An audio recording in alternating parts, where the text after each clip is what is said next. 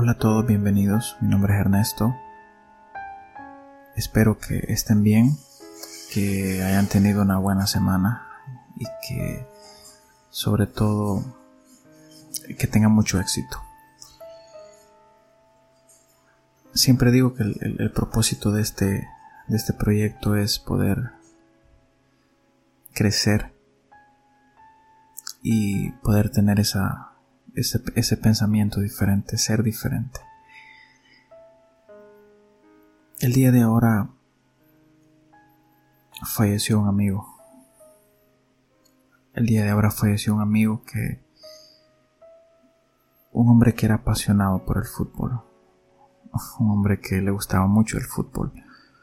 Un hombre que, a pesar de su avanzada edad, casi 75 años, el fútbol era, era esa alternativa para poderse distraer. Hoy en la mañana me, cuando llegué a mi trabajo me enteré y tuvieron que desconectarlo porque ya el cuerpo ya no ya no soportó. Le dio un derrame cerebral y ya no aguantó.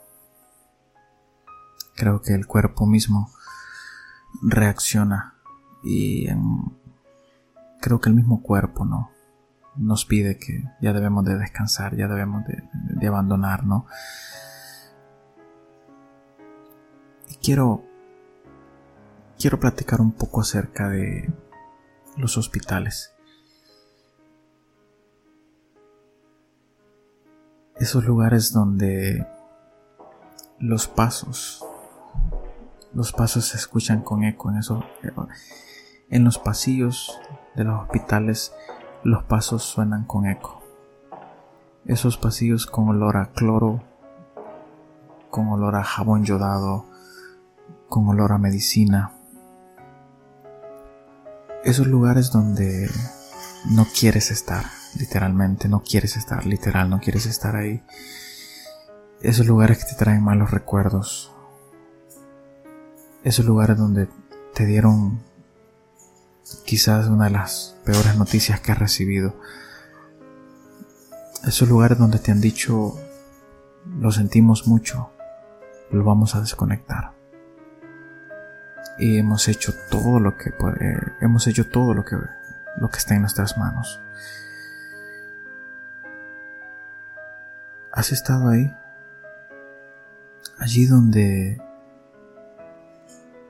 una taza de café por las madrugadas se vuelve como medicina.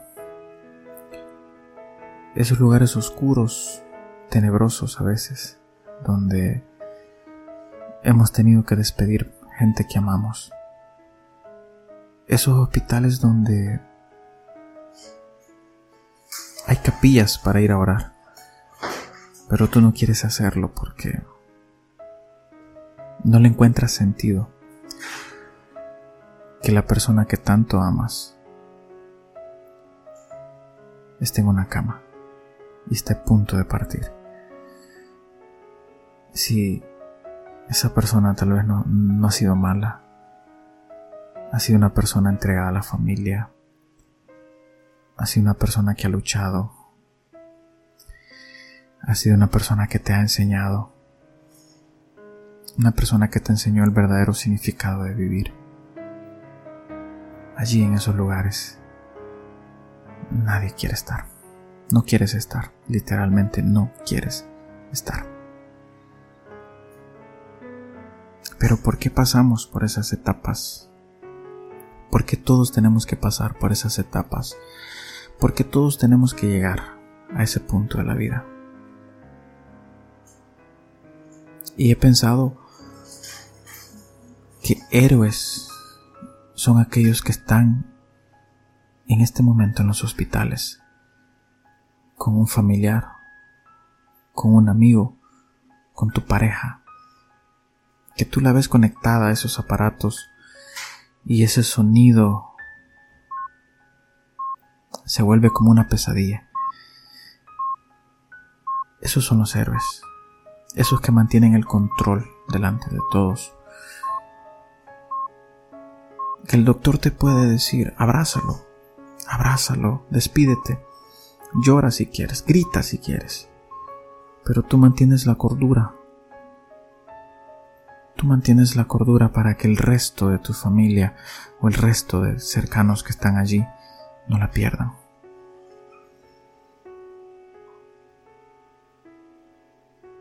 has estado en esos parqueos de, los hospitales, allí donde has, donde has llorado, allí donde has dicho, Señor, ¿por qué pasa esto? En esos lugares yo he dicho, ¿por qué carajo pasa esto, Señor? Si no mala persona, si está joven, si tiene una vida por delante, si la vida recién empieza para, para él, para ella, y no le encuentra sentido. Piensas que es como una mala pesadilla que estás viviendo.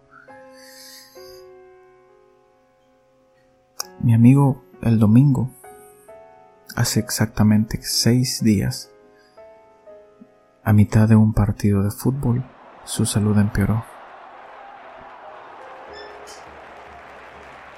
Me cuenta mi compañero de trabajo que era más cercano a él y que por medio de él lo conocí que se fue para su casa, se sentía helado, mal y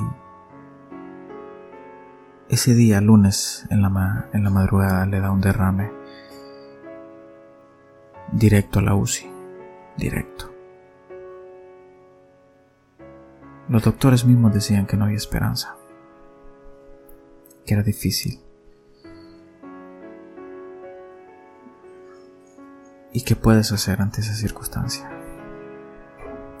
Si puedes llorar, se vale, se vale llorar. Pero hay que dar gracias a Dios por, por esa circunstancia, porque Él tiene el control de todo. Los hospitales, como digo, son lugares donde inician nuevas vidas y donde terminan historias. Esos lugares donde la gente no quiere ir, donde muchos no quisieran estar, pero te toca vivir eso. Te toca. Como decía un cercano a mí, todo queda. No te llevas nada, y es cierto. Así que te quiero decir algo. No sé en qué tiempo o en qué época estás escuchando esto, pero no estás solo. No estás solo. Y aunque sientas que el corazón se te parte en dos, y aunque sientas que ya no le encuentras sentido a la vida, y tal vez tenías una buena noticia que dar, si es tu mamá o tu papá, imagínate que querías decirles papá, mamá, van a ser abuelos, pero no tuviste la oportunidad de decírselo.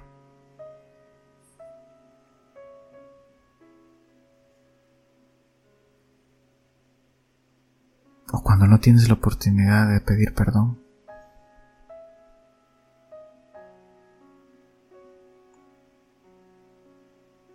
Fuerza mucha fuerza y resignación. Cuando pasas por esa circunstancia, entiendes que la vida es mucho más que simplemente respirar. Entiendes que la vida es mucho más que eso. La vida no es likes. La vida no es una publicación. La vida no, no son fotos posteadas. La vida no es la ropa de marca que compras, o los viajes que haces, o las fiestas que haces. La vida no es eso. La vida es mucho más que eso. Y somos tan necios, necios, y tan necios, pero súper necios, que no queremos cuidar nuestra vida. No queremos cuidar la salud. pensamos que estamos malgastando dinero, que prefiero comprarle ropa o prefiero comprarle algo material a la otra persona y no invertir en la salud para que pueda seguir conmigo. No es así, es mucho más. La vida es mucho más que eso. La vida son esos momentos que que tú mismo dices, ¿por qué? ¿Por qué estoy pasando por esto? La muerte de mi amigo me ha dejado sorprendido. Hace semana y media que lo vi, que hablé con él, que nos reímos, que hablamos un poco de fútbol y de repente ya no está. Y como siempre le digo a las personas cercanas a mí, me ha alegrado verte. Cuídate. Esas fueron mis últimas palabras. Hoy solo deseo que descanse en paz. Que no se haya ido con remordimientos o con un pesar. No.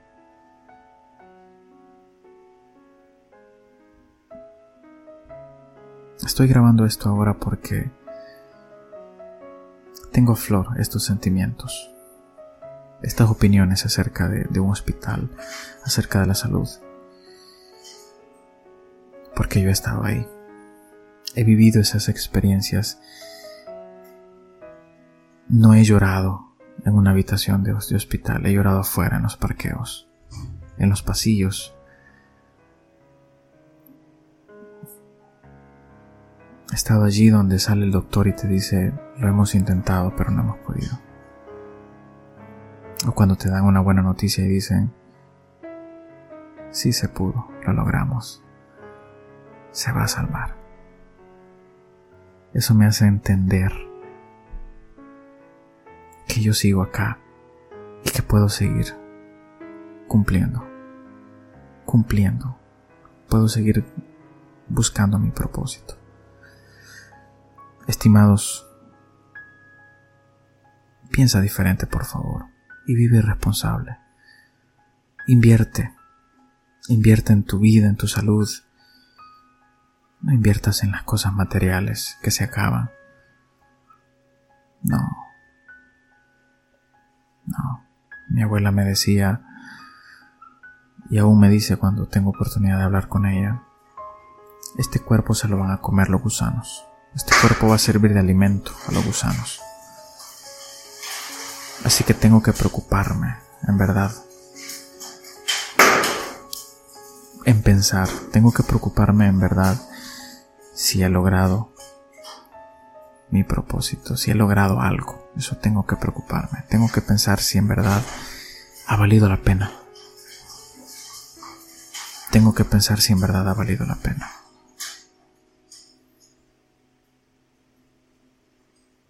Gracias por escucharme, por darme ese espacio, por darme esa oportunidad. Si escuchas ruido de fondo, estoy estoy en la sala de mi casa. Hay mucho viento. Y el viento hace que el techo se mueva.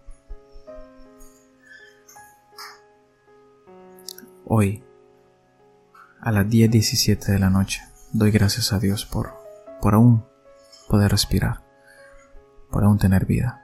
No sé mañana. No sé si mañana va a pasar algo, no sé. Pero lo que sea, está en las manos de Él. Así que por un momento dejemos de afanarnos y vivamos, disfrutemos, cumplamos, dejemos un legado. Descanse en paz, amigo. Un saludo hasta el cielo. Un saludo hasta el cielo, descansa en paz.